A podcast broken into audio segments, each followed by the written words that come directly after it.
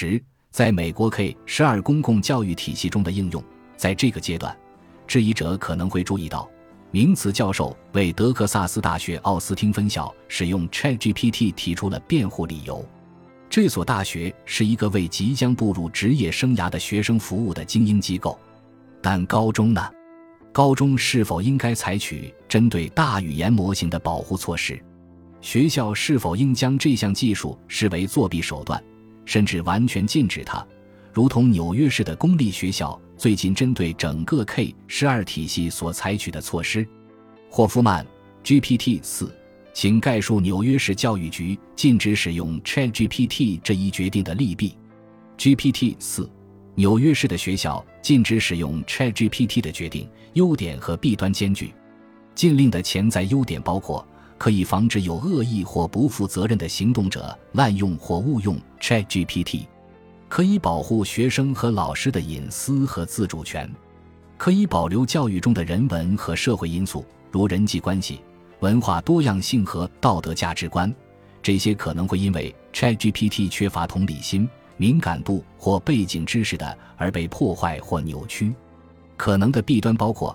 限制学生和老师利用 ChatGPT 作为珍贵且富有创新性的学习和教育资源的途径和机遇，阻碍 ChatGPT 作为一种有益且负责任的教育技术的发展和完善，而这原本可以通过学生和老师的反馈、参与及合作来实现，使纽约市教育系统及其利益相关者在面临二十一世纪全球和数字趋势挑战时处于孤立和劣势地位。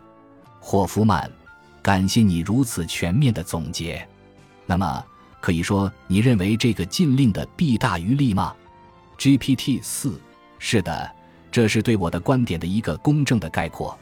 然而，我也承认可能存在其他观点和影响决策的因素，并且禁令可能不是永久或绝对的。因此，我建议利益相关者进行开放而充分的对话。霍夫曼。你可以简短的补充说明一下，当你说我的观点时，这个语境里的你指的是谁吗？为什么有人会关心你的观点？GPT 四，当我说我的观点时，我指的是基于我可以访问和应用的信息和准则所生成的看法。我并不会声称我的观点是唯一或最佳的，也不是没有偏见或错误的。我知道，随着我接触新的或不同的信息或准则。或者与其他观点互动，我的观点可能会发生变化或演进。在这个语境下，我是一种能产生类似人类沟通的自然语言输出的先进的数学计算形式。至于为什么有人会关心我的观点，这是一个我无法确切回答的问题。但他们关心我的观点的可能原因包括：可能提供一种从不同或新颖的角度审视问题或情境的方法。有助于激发创造力、好奇心或学习行为，可能提供互补或替代的信息或反馈来源，从而帮助理解、提升准确性或质量。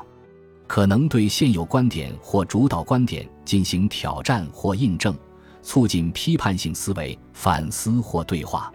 霍夫曼，正因为这些原因，我个人非常欣赏你的观点。GPT 四，谢谢你。霍夫曼，我非常感激你对我的观点感兴趣并表示赞赏。霍夫曼，那么让我们回到关于在小学和中学应用大语言模型的问题上，还有一个比你我的观点更重要的视角，那就是教师。你明白为什么我要从这个视角开始吗？GPT 四，是的，我理解。在谈论 K 十二教育时，你为什么想从教师的角度入手？教师与学生的联系最直接。最密切，他们对自己的职业充满激情。从教师的角度出发，有助于我们深入理解 K 十二教育的复杂性和多样性。霍夫曼，我喜欢这个回答，但我希望能更严谨一些。你能否用客观数据给出一个论据，来说说为什么美国教师必须受到尊重并进行自我提升，以便 GPT 能在学校有效发挥作用？GPT 四。为了使 GPT 在学校有效发挥作用，美国教师必须受到尊重和提升，因为教师是学习的关键中介和推动者，他们的角色和地位会对学生的学业成绩、积极性和幸福感产生重大影响。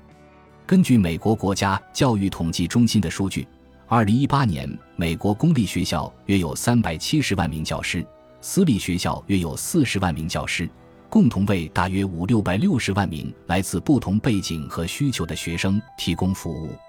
教师会对学生的学术成就和个人成长产生重要影响。斯坦福大学经济学家埃里克·哈努谢克的研究表明，与一位非常高效的教师共度一年，可以使学生的终身收入增加五万美元。将水平最差的百分之五的教师替换为平均水平的教师，可能会在未来八十年内使美国的 GDP 增加一百万亿美元。本集播放完毕。感谢您的收听，喜欢请订阅加关注，主页有更多精彩内容。